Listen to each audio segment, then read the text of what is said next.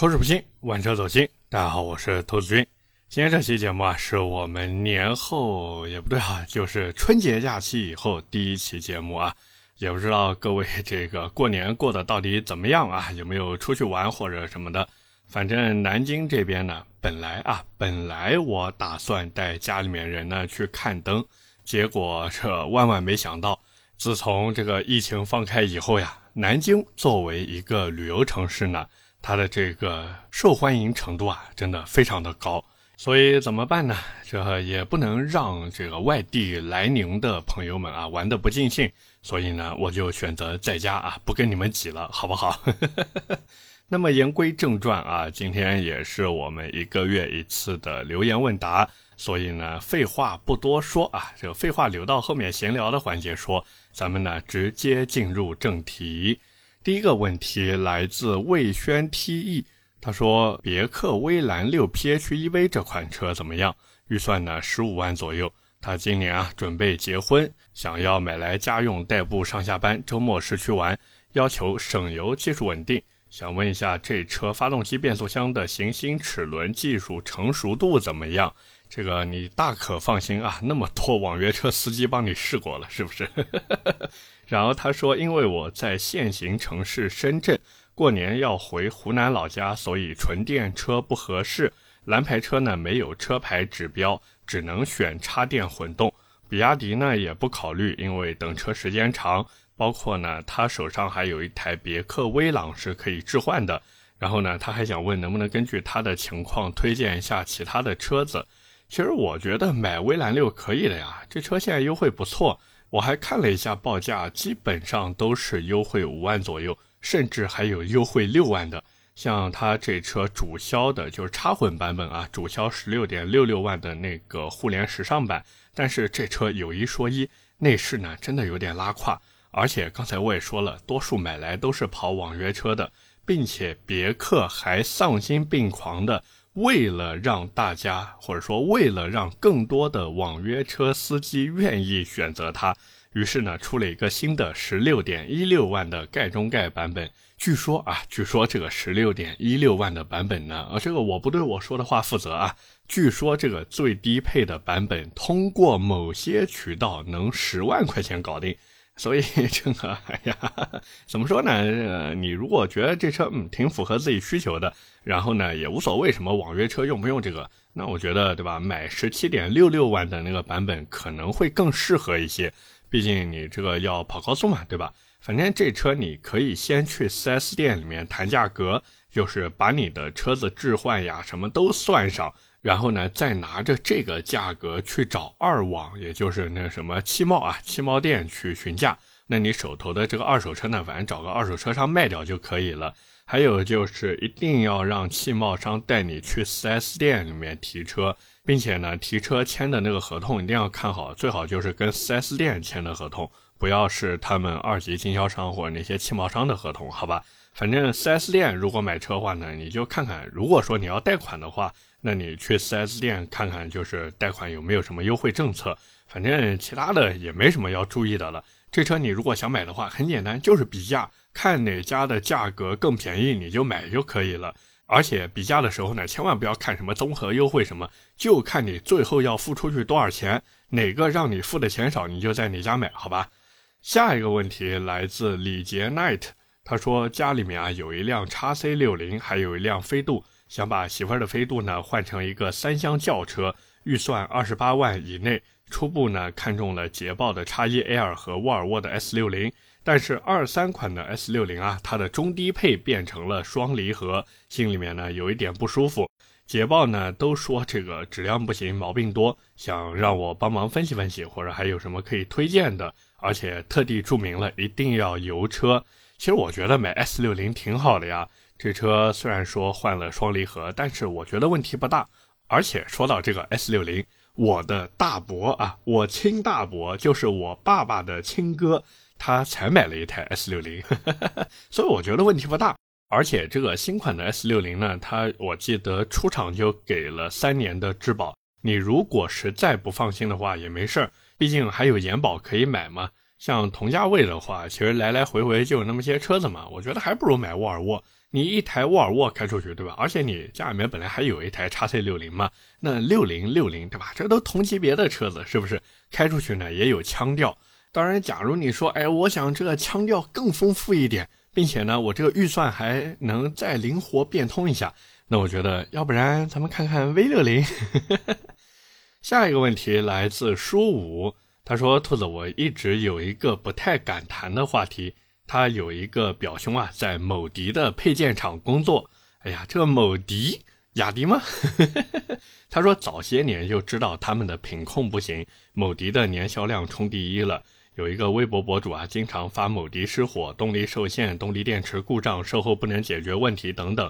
周围拥有某迪车的车主呢，虽然有抱怨小毛病的，但是呢，并没有遇到大问题。那么问题来了，某迪三电系统出问题的绝对数量到底是多还是少？出问题的数量与总销量之比大约为多少？这个比值与其他车企比较表现如何？他说：“我知道某些粉是惹不得的，如果方便的话，麻烦谈一谈；不方便就略过。其实这个也没什么方便不方便的，我就这么说，精确的数值我也不知道。并且就我身边买了某迪的这个车主反馈呢，其实就跟你说的一样，也没什么大问题，反正遇到一些小毛病也能解决，而且这车一般好像也出不了什么大问题啊。那至于什么绝对数量呀，什么比较多还是少呀？”其实我觉得他这个还行吧，就跟着感觉走啊，我觉得还行，不算多，不算多。但是呢，有一个咱们该说不说的，就是某迪的公关是真的牛逼，我都怀疑他们的工作强度已经不是九九六了，而是七二四，也就是一周七天，每天二十四小时。他们真的好像随时都在监控网上流量大的就是相关信息，尤其是那些负面信息。然后一旦发现，嗯，这边有一个关于这我们的负面啊，赶紧处理处理处理啊，立马就公关处理掉了。能投诉下架的呢，就投诉下架；没有办法投诉的呢，就想点别的办法嘛。包括各位也都知道啊，他们这个水军啊还是挺多的，都成海军了。而且还有就是一些自来水，真的特别的感人，好像骂了某迪就像骂了他一样。当然，这个不仅限于某迪啊，好像新能源品牌，尤其是那些造车新势力啊，这些好像这个啊。我们说这种自来水真的特别特别多，反正这个怎么说呢？新品牌嘛，好像多多少少都带点饭圈属性啊。这个多的也不谈了，就这样吧，好吧。下一个问题来自 M A Y 啊，妹零六二六，他说：“兔子，大众探歌怎么样？有没有什么推荐的配置？目前优惠如何呢？”其实大众探歌，我觉得真的是一台无功无过的车子呀。这车现在主销十五点八九万的最低配。当然，你如果觉得说，哎呀，这最低配实在是看不下去，那你就加钱嘛，买那个十六点九三万的中配。这车现在也就三个配置，低配、中配、顶配，反正这个优惠我也问了一下，四万左右吧。你可以去当地 4S 店看一看，这车你就当一个怎么说佛系代步买菜车就可以了。你呢也不要奢求的太多，但是呢它也不会太让你失望，好吗？下一个问题来自 VTRR。他说：“兔子新年快乐！哎呀，新年快乐，新年快乐！能不能聊一聊传奇的 GS 四？想买个二手的，性价比好像比较高。哎呀，这个 GS 四，我记得之前有一期节目好像提了几句这台车啊，应该是那时候我没记错的话啊，那时候有一个听友买了一台全新的 GS 四，结果问题频发，售后解决的态度呢也不是很积极，就是一个字混。”然后你要是买二手车的话呢，反正价格肯定是不高，但是整体的车辆稳定性呢，这个我不好说啊，我真的不好说。反正我是觉得，你如果真的看二手的话，还是看看别的车吧。而且这车最操心的还不是它的稳定性。是我害怕你成为一个接盘侠，因为 GS 四这车好像啊卖了之后，然后你再买回来，你如果再想往外卖的话，这个难度嘛有点高，有点高啊。除非你到时候愿意给人家来砍一刀啊，不对，这个还不是砍一刀了，给人家砍好几刀收车，那你这卖吧，是不是？当然，如果你说，哎呀，我不想这个二手车买回来以后，甚至再往外出都出不掉。那我觉得你不如看一看这个主流一点的车型啊，像什么长安的 CS 五五 Plus 呀，还有什么哈佛的那些车子啊，其实都可以，都可以啊。下一个问题来自 Jr Break，他说：兔子能不能聊一聊传祺 GS 八和雪佛兰开拓者目前看好 GS 八，我呢比较注重空间和动力。你要是注重动力的话，那 GS 八，嗯，这车我开下来的感觉啊，它的四驱版本啊，动力表现还是可以的。但是两驱版本嘛，这个受制于它的这个驱动形式啊，毕竟各位也都知道嘛，就像游泳一样，对吧？你光是两个手在前面划水，肯定没有你两个手带两个脚一起划水游得快，是不是这个道理？所以你如果说看的都是四驱版，那这个 GS 八和开拓者呢，其实都可以。但是注意了，开拓者要换代了。这车新款有双联屏内饰，而且这车的动力系统呢，其实也不错，对不对？这个经常听我节目的朋友应该对这个词不陌生了啊！来，一起大声说出来：2.0T LSY 发动机加上通用 9AT 变速箱。我感觉这都快成我节目的一个贯口了。反正这个车子怎么说呢？开拓者的卖点就是第一个大，第二个合资，第三个安全性高。那 GS 八的卖点呢，就是这个外形比较的，你说浮夸也行，说比较的富贵气息也可以吧。然后内饰呢做的确实更豪华一些啊，看起来更豪华。那至于怎么选呢？我觉得就看你自己了。当然，如果让我选的话，对吧？各位熟悉我的都知道，必须开拓者，是不是？下一个问题来自大大大魁 WO，他说：“兔子你好，我想换一辆车，家里面呢有一台理想 ONE 作为家用了，平时呢老婆开，周末一家老小经常出去玩。嚯，老婆开理想 ONE，他不嫌大吗？哇，这驾驶技术真可以啊。然后他说我自己开一辆七八年的奔驰 GLA，想置换掉，使用场景呢就是自己一个人上下班开，早上呢送孩子上学。”最大需求是要帅，动力强些更好，但是并非刚需。其次呢，想省心，预算五十万以内。目前看上野马新款，但是国内还没有上市。而且听你说要学修车，不知道要不要等。哎呀，这个修车我是 这个吐槽一下，我开玩笑的，其实也没有那么爱坏，好吧。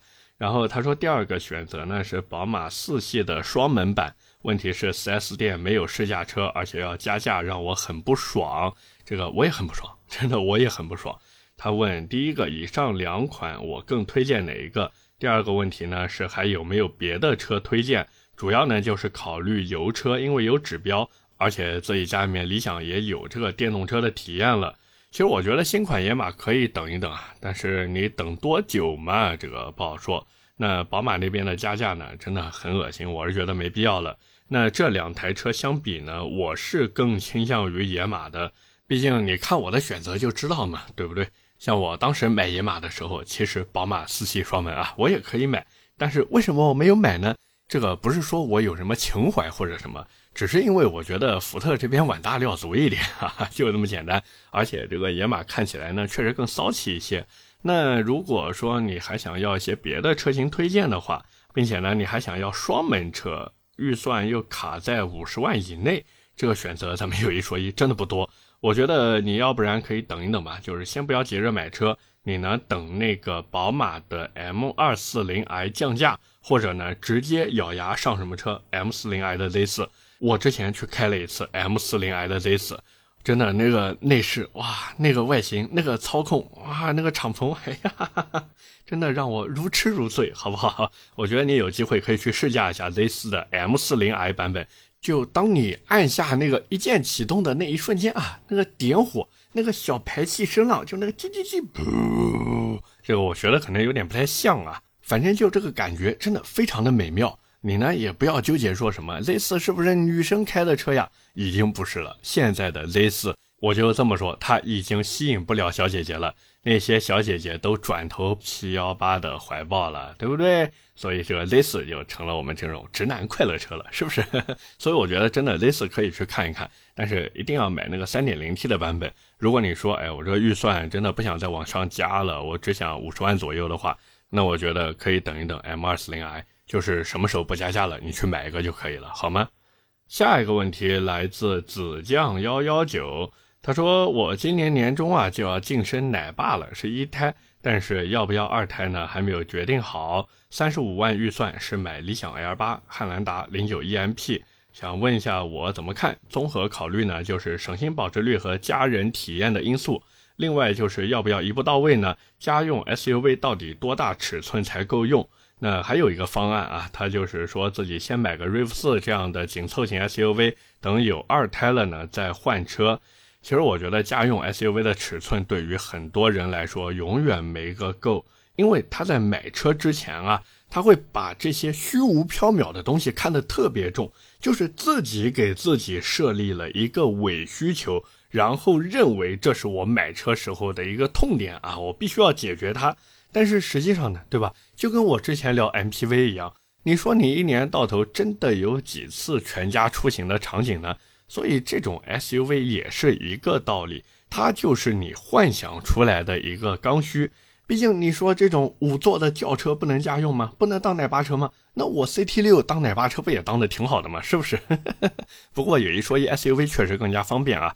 那你如果实在是想要全家满意的话呢，现在去买，那你就买汉兰达吧，对吧？尤其是那个汉兰达的混动。虽然我老吐槽说，哎呀，汉兰达这个智商税，智商税，但是它确实能让全家闭嘴。那假如你说想一步到位的话，我是觉得呢，可以再等一等。因为你今年年中才做奶爸呀，你这个孩子坐安全座椅，我们不说多的，估计这六个月以后才会做呢。那你年终当奶爸，最快也要年底才会有这个强烈的用车需求，然后转头再看看，嗯，那时候自己可能在又攒了一点钱了，并且我记得之前我说过什么事儿，就是凯迪拉克要换内饰了。哎，所以我这么一说，对吧？你到时候不行，等那个新款的叉 T 六上市了，完了呢，看什么时候价格优惠到现在这个幅度，哪怕差个万把块钱，对吧？你呢去买一个新款的叉 T 六回来，我觉得性价比也挺高的。但是记得叉 T 六一定要买六座的，不要问为什么，就因为它名字叫叉 T 六，所以它的这个六座版本舒适度真的，我觉得还是做的不错的。那除了这两个车子以外呢？剩下你说什么理想 L 八也好，零九 EMP 也好，理想那个完全就是怎么说呢？奶爸专用四个字差点印车上了。你要是特别吃它这一套的话呢，你可以买。但是那车拆开来，咱们该说不说，跟汉兰达有异曲同工之妙。那至于零九 EMP 呢，这个算了吧啊，看看最近网上关于它的一些负面新闻啊呵呵，我觉得算了吧，真的算了吧。那最后选择呢？我觉得就是你如果现在去买，那就汉兰达；你如果说想要找一找那种新能源车的感觉，并且呢希望里面的配置多而全，那你就去买这个理想的 L 八。那你如果说，哎，我希望稳定省心，并且这个开出去也有面子的话，那我觉得不如等一等新款叉 T 六吧，好不好？下一个问题来自 M Prince M。他说：“奔驰那边啊，要求两年更换火花塞和变速箱油。我呢，有一点不想换，但是又怕影响三年内的质保。这个应该也是很多奔驰车主遇到的问题啊。其实我觉得，假如你不买延保的话，或者你买车的时候没有买延保的话，那你换它干嘛呢？对不对？反正到三年这玩意儿就到期了。”你这两年不换，再往后一年，你这一年时间能出什么问题吗？其实出不了，对不对？可是假如说你这个买车之前已经把这个我们说延保给买上了，或者说想趁着它这个质保到期以前呢，自己再去续一下这个延保，那你这个换了吧，对吧？不然到时候万一出点什么问题啊，人家说你这没有按规定时间来保养，所以对吧？为了防止扯皮啊，这花点钱吧，好吧？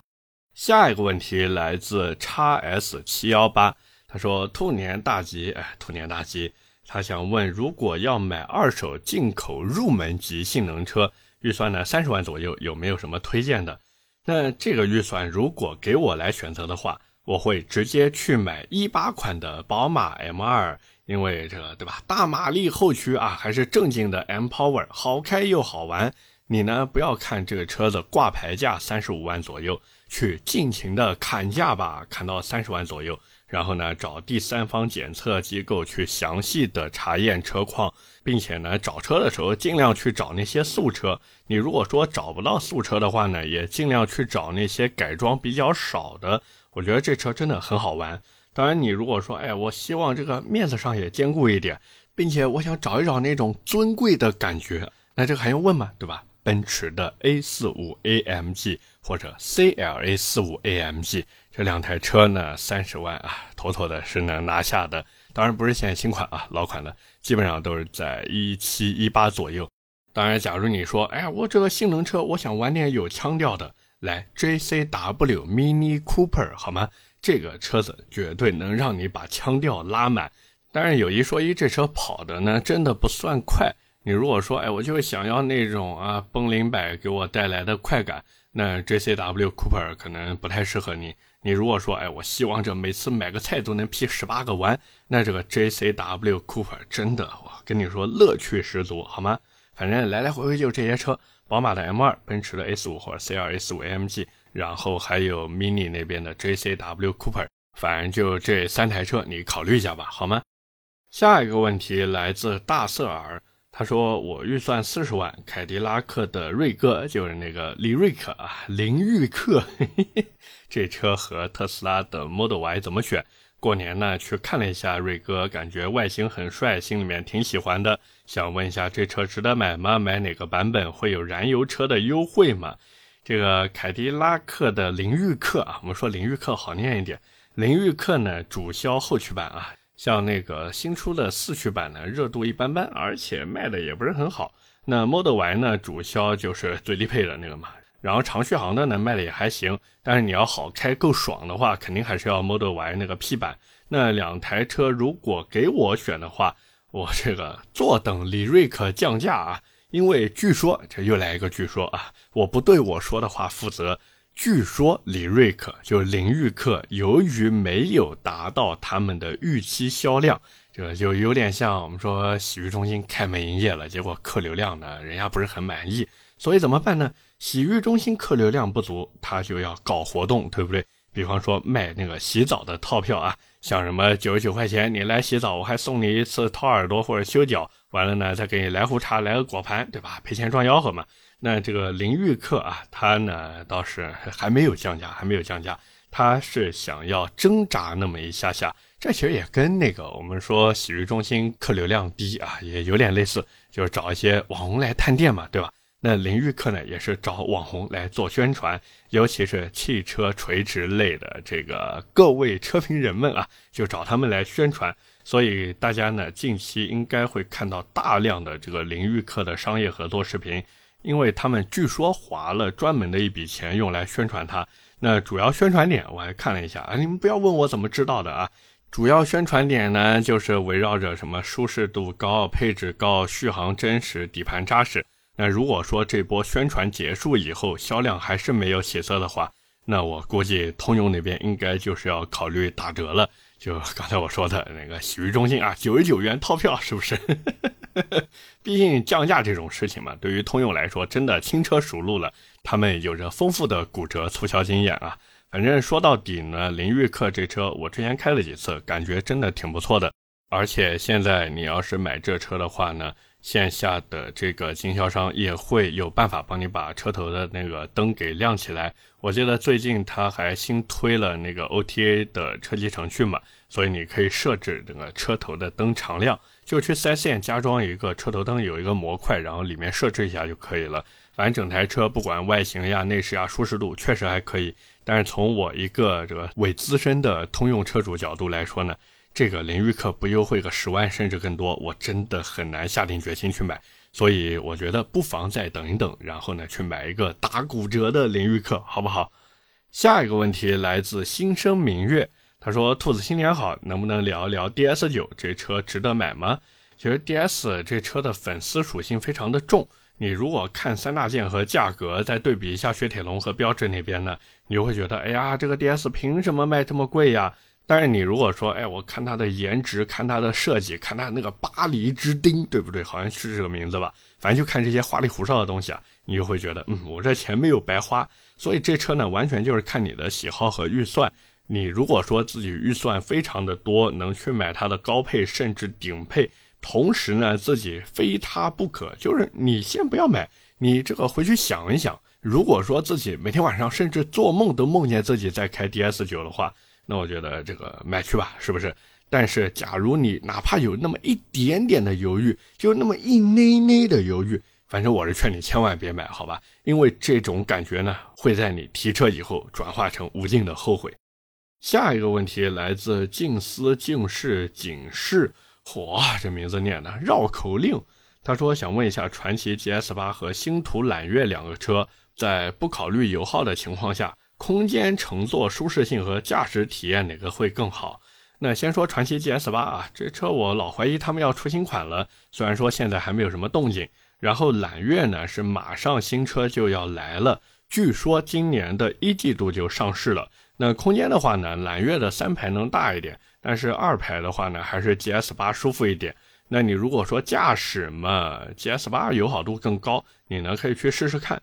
因为星途揽月和奇瑞的车子一脉相承，它的动力非常的猛，它的操控呢也还行，但是变速箱呢，这有时候是真的蠢啊。所以你如果真的想买的话，还是 GS 八吧，会稍微稳妥一点，好吗？那么聊到这边呢，今天啊还有最后一个问题，聊完这个问题以后呢，我们这一期的留言问答就暂时告一段落了。那我废话也不多说吧，咱们一鼓作气，好吗？最后一个问题来自智信 SHI，他说三十到四十万的四驱纯电 SUV，能不能帮忙推荐几台？坐标东北，不要特斯拉和比亚迪。坐标东北还想开纯电 SUV？我说实话，你如果家里面没有带暖气的车库的话，这个冬天的时候行驶难度，其实有车库也没用啊。东北那个外面太冷了呀。反正这个真的不知道你图什么，那么冷的地方买电动车。反正如果你真的想买的话，我觉得一个可以等凯迪拉克的那个凌域克降价。或者呢，就是去看一看蔚来，毕竟那玩意儿能换电池嘛，相对而言它的出行受限的程度能低一点。不过蔚来的一个问题就是贵啊，它真的贵。当然，如果你说哎无所谓，对吧？这个我加一点也可以。那你这等 ES 六或者 EC 六换了二点零的平台以后再去买这车子，真的不要着急买，好吗？那除了这两个以外的话。其实好像也没有什么特别值得买的产品。智己的 LS 七你可以看一看，那个车子呢，主打就是一个操控，然后动力呢也不错，价格也符合你的需求。还有就是什么小鹏 G 九一类的，反正来来回回就是这些车子。我的首选呢就是降价以后的领域客。那除了领域客呢，就是智己的 LS 七。当然这个只代表我的个人观点。我建议你在买车以前呢，还是多去试一试，好吗？OK，那么今天的这个留言问答呢，就到这边了啊。问题呢，其实我估计应该也有没回答上的，但是呢，没关系啊，我在评论区里面都会给各位进行一个简短的回复。那么接下来呢，咱们来扯点闲的啊。这个最近复工了，哎呀，我不知道各位有没有这种感觉啊，起床特别的困难，真的就是每天白天睡不醒，晚上不想睡。像我们年初七啊，一月二十八号那一天正式开工的。那像我就是在年初六的晚上啊，有点失眠，躺在床上以后翻来覆去的，就是睡不着。反正这个唉，没办法，假期综合症吧，是不是？而且说到这个睡觉啊，也是跟各位分享一件事情。最近我不是那个新房装修啊，其实装修已经结束了，家具呢也买的七七八八的了，所以呢，最近就在看什么呢？看床垫。本来呢，买床的那一家有配套的床垫，但是呢，我可嫌弃人家做床垫不专业，所以呢，我就没在他们家买了。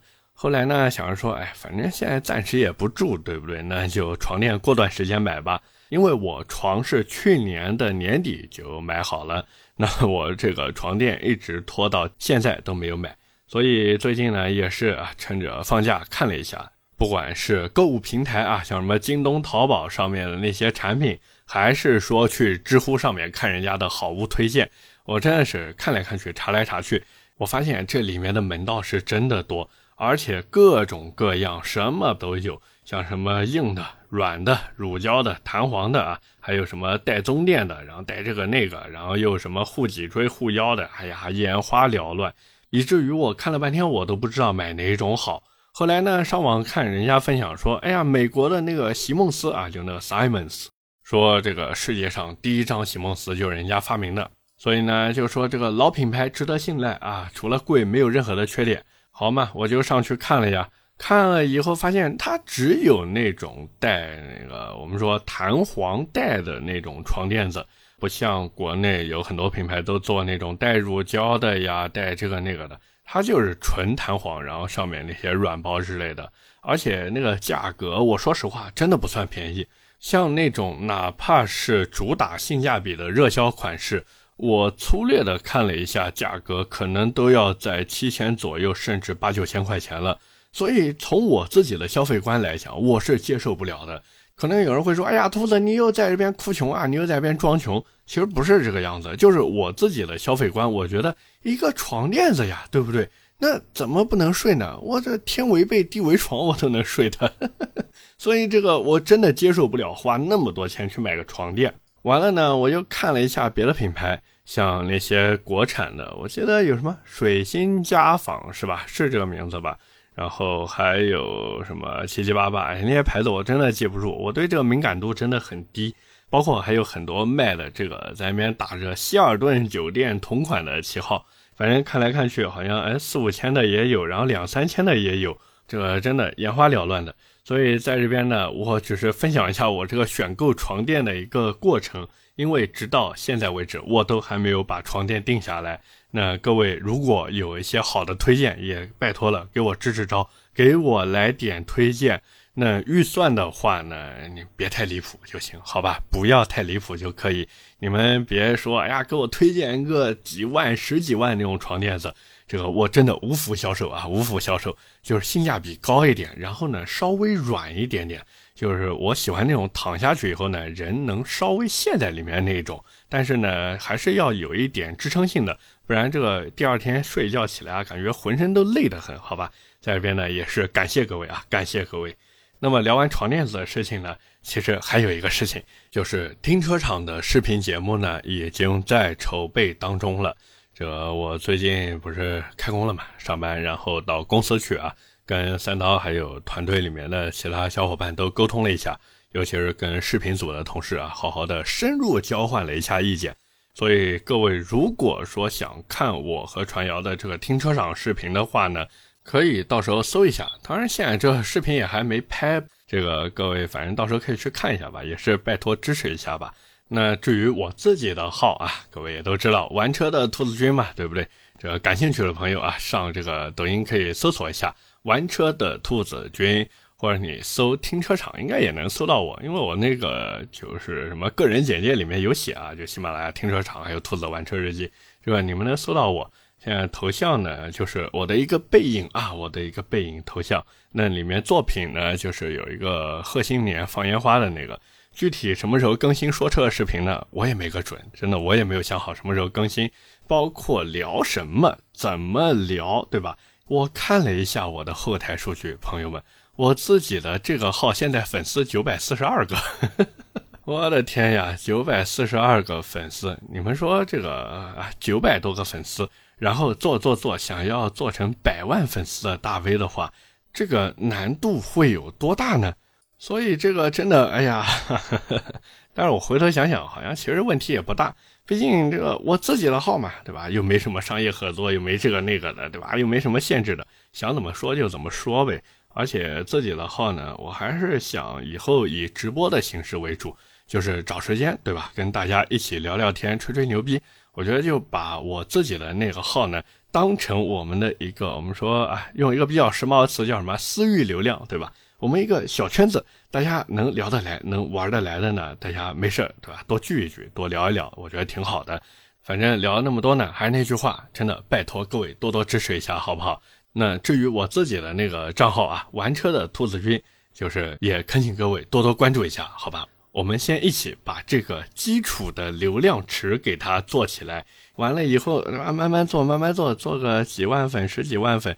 说不定哪一天我也成百万粉丝的大 V 了，各位说是不是？OK，那么今天闲扯呢，就跟大家先聊到这边。下面是我们的留言互动环节。那么上期节目呢，我们聊的是智己 LS 七。第一条留言来自失眠的思想家，他说：“我觉得智己最大的问题就是要证明自己这个品牌不会消失掉，证明好自己会一直做下去的态度。东风都开始想卖掉蓝图了。”智己销量这么差，会不会被放弃？其实你这个问题呢，我觉得很好回答。因为第二条留言来自肖爱慕，他说我有一个朋友就是上汽新车研发中心的，从他那里得知呢，就是因为领导更换，自己呢就是上汽想突破自己的一步棋，成败关系到上汽的未来十年，所以车真的还不错，就是感觉目前没有多少人喜欢，所以这条留言呢应该能回答你的问题了啊。那么在这边也是感谢肖爱慕的一个分享。那么最后一条留言来自地板油伟伟，他说智己 LS 七就是你买我推荐，我买我绝对不买。其实确实是这个样子。智己 LS 七这车怎么说呢？可能还是品牌的影响力不够。因为你如果单看它的硬件，真的非常非常好，但是没办法，是不是感知度太低了？而且整个品牌的存在感呢，也确实不高。你说你买了这车说出去，对吧？这好多人都不知道。所以这也是为什么我上一期说自己啊，真的应该好好的想一想，怎么把自己的品牌给打出去。如果说真的能打出去了，那后面路就好走了。但是现在问题就是怎么迈出从零到一的那一步，而不是想说从一到一百。OK，那么以上就是我们今天这期节目的全部内容了，也是感谢各位的收听和陪伴。我的节目会在每周一和每周四更新，点赞、评论、转发是对我最大的支持。各位如果还有什么想听的车或者想聊话题，也欢迎在下方评论区留言。我们下期节目接着聊，拜了个拜。